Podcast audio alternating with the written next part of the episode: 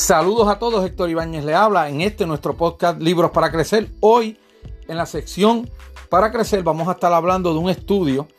Eh, este estudio eh, nos habla cómo eh, promover las prácticas del ejercicio físico, pero básicamente lo que nos habla es cómo fijar metas, cómo establecer metas y objetivos de una manera eficaz.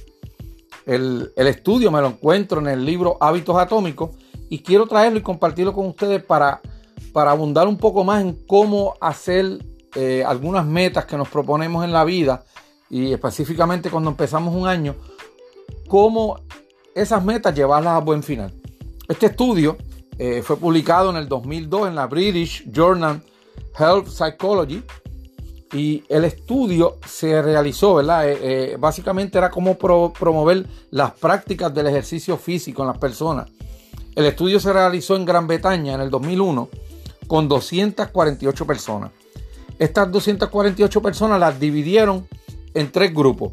El grupo control, el grupo control simplemente se le pedía que anotaran por dos semanas la frecuencia que hacían ejercicio, que lo escribieran, lo anotaran.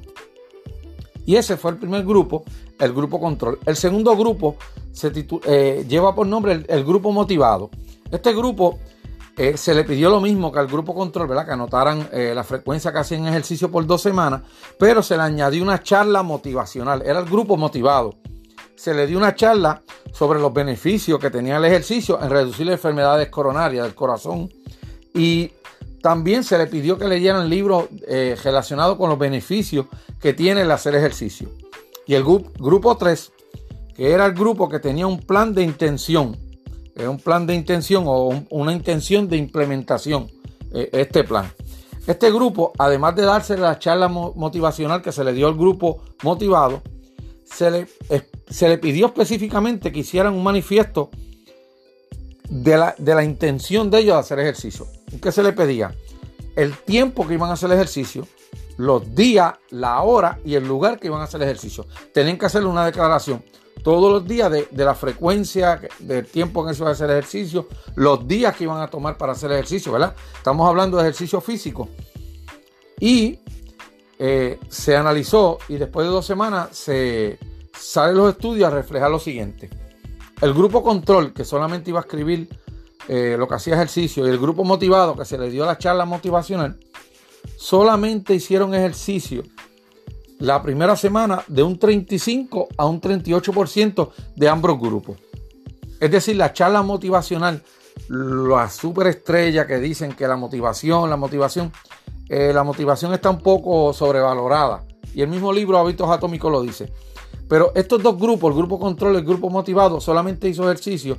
La primera semana lo anotó de un 31 a un 35%. Se mantuvo haciendo ejercicio. A diferencia del tercer grupo, el tercer grupo era el que estaba, que tenía una intención de implementación, tenía un plan escrito. Ese grupo, la primera semana, el 91% de los participantes realizó actividad física, realizó ejercicio. Y esto nos lleva a las siguientes conclusiones. Tres conclusiones básicamente. Eh, a veces nosotros pensamos, esta es la primera conclusión, que nos falta motivación y la motivación está sobrevalorada realmente lo que nos falta es una claridad de propósito. Es decir, una meta con un plan, un plan escrito. Y lo que en psicología eh, dicen, una intención de implementación, que es tener un plan escrito. Es decir, no nos falta motivación, lo que nos falta es claridad de propósito. Esa es la primera conclusión. La segunda, tener un plan es efectivo para pegarnos a nuestras metas. Tú tienes que tener un plan para llevar tus metas a cabo y decir no a las cosas que te pueden desviar la atención o te distraen. Es decir, cuando tú tienes un plan y sabes lo que tienes que hacer, cualquier cosa no te saca del foco de tu meta, de lo que tú quieres hacer. Si, por ejemplo, a las 4 de la tarde sale un compromiso y tú tienes un compromiso, un plan de hacer ejercicio a esa hora, hacer actividad física, pues lamentablemente tú vas a ejecutar tu plan y va, no vas a tener ese desvío. Y la tercera conclusión cuando tienes un plan por escrito, no tienes que esperar por la motivación, que te salga la inspiración o la motivación. Simplemente tienes que seguir el plan determinado.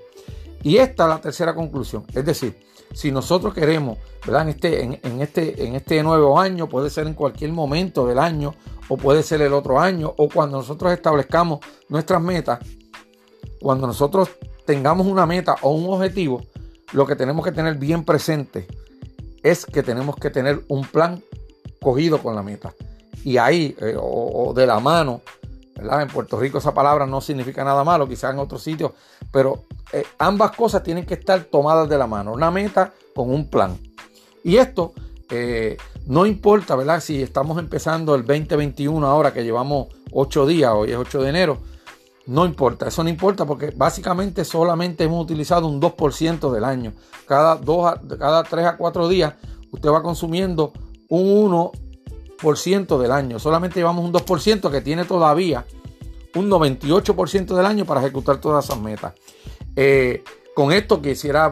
Este, terminar este, este, ah, esta sección de Para Crecer y decirle que si necesita leer el estudio en inglés, pero en la en la plataforma que me está oyendo, ahora mismo, en la descripción, vamos a tener donde usted puede localizar el estudio. Vamos a tener la bibliografía donde se, tomó ese estudio.